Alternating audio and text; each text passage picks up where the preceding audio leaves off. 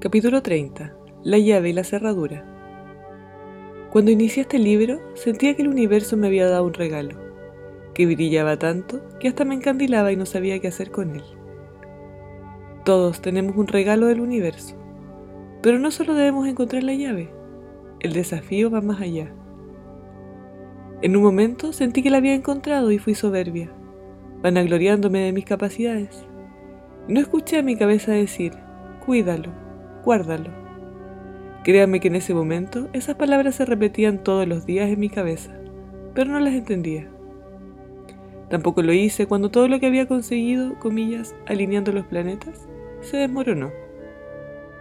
Hoy, después de un largo proceso que ha durado todo este libro, no solo lo pienso, también lo entiendo y actúo en consecuencia. Mi llave es mi instinto, es confiar. La cerradura es hacerlo por amor y no por beneficio propio únicamente. El regalo es vivir feliz con el corazón y con el alma. No claudiques en momentos adversos. Tú también eres poseedor de un regalo.